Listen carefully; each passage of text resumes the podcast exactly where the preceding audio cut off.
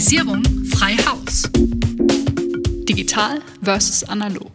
Ein Gegensatz wie gut und böse? Ganz so einfach ist das nicht, obwohl zwischen diesen Begriffen manchmal Welten liegen. Doch welche Welt ist das eigentlich, in der wir leben? Gleitet uns in digitalen Zeiten das Reale, das Anfassbare aus den Fingern? Was hat Digitalität mit Fingern zu tun? Und was ist eigentlich Digitalisierung? Quick Bites. Digitalitessen mundgerecht serviert. Nicht nur im Medienbereich werfen Menschen gerne mal mit diesem Begriff um sich. Und tatsächlich kann er in unterschiedlichen Kontexten ganz unterschiedlich definiert werden. Aber am besten nähern wir uns erstmal über die Wortbedeutung. Digital lässt sich vom lateinischen Wort digitus ableiten. Wie die Digits im Englischen sind damit Ziffern gemeint. Eine andere Übersetzung ist aber auch der Finger und das ist darauf zurückzuführen, dass der Finger auch zum Zählen verwendet wird. Wenn etwas digital ist, bedeutet es also in erster Linie so viel wie in Ziffern umgesetzt. Und eine Abfolge von Ziffern nennt sich in der Informationstechnologie Code. Wer unsere erste Folge zur Software gehört hat, weiß auch schon, dass Code hier das Schlüsselwort ist.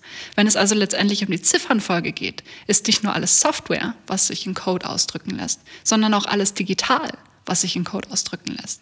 Und der Code aller Codes, der Mastercode sozusagen, ist der Binärcode. Der besteht nur aus Nullen und Einsen und ist das Grundprinzip aller Computersysteme. Eins bedeutet, Spannung liegt an, Null bedeutet, keine Spannung liegt an. Und damit lassen sich auch schon alle digitalen Informationen ausdrücken, die es gibt. Nicht nur alle anderen Zahlen von zwei bis neun werden damit übersetzt, sondern auch hinter jedem Vorgang, hinter jedem Dokument, selbst hinter jeder Bilddatei steht eine unendlich lange Abfolge von Nullen und Einsen. Dazu sage ich nur, es gibt genau zehn Arten von Menschen.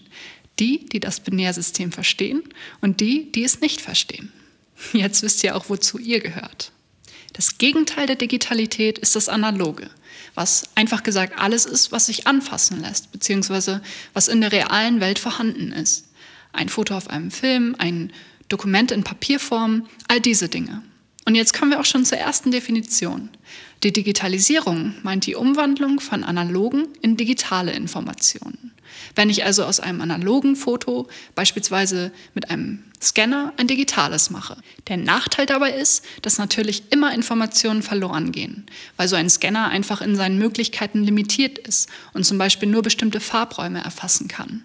Der Vorteil aber ist, dass sobald eine Information digital vorliegt, sie eins zu eins reproduzierbar ist und sie ohne Qualitätsverlust unendlich oft vervielfältigt werden kann. So eindeutig lassen sich Vor- und Nachteile von analogen und digitalen Informationen aber eigentlich gar nicht bestimmen, zumindest nicht in Relation.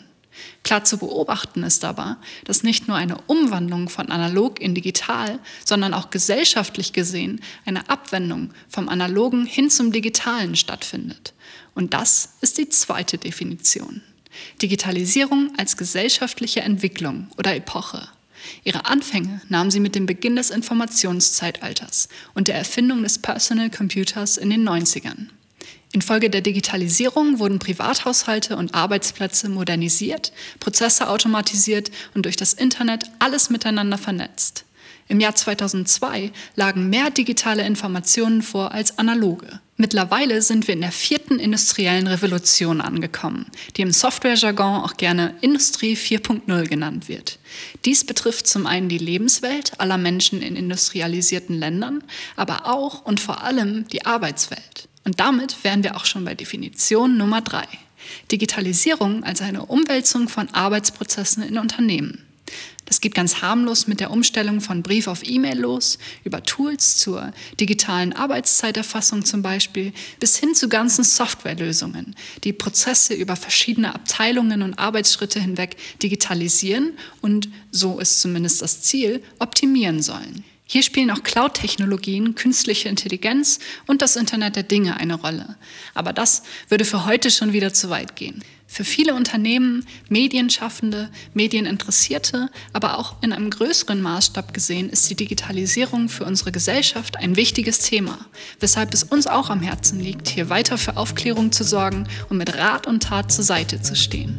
Deshalb werden wir uns in unserem Podcast auch bestimmt noch öfter damit beschäftigen.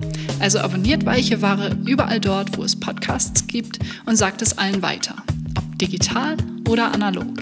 Bis zum nächsten Mal.